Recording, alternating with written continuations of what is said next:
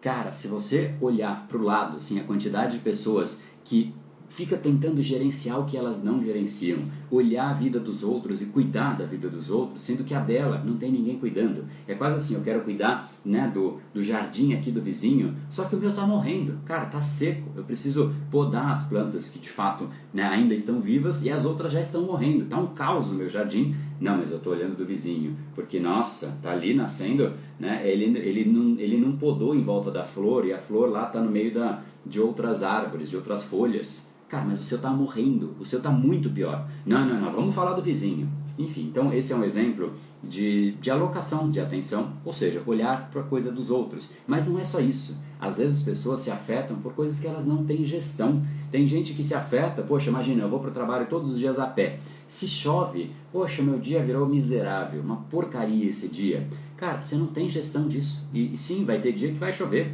E você realmente vai aceitar que, probabilisticamente, vai, se, se tem a opção de chover ou não, vamos dizer que é 50%. Eu sei que estatisticamente é menos do que isso, mas enfim, que seja 10%, que sejam 20%. É, 20% dos dias você já assume que vai ser um lixo, porque vai chover e você não controla isso.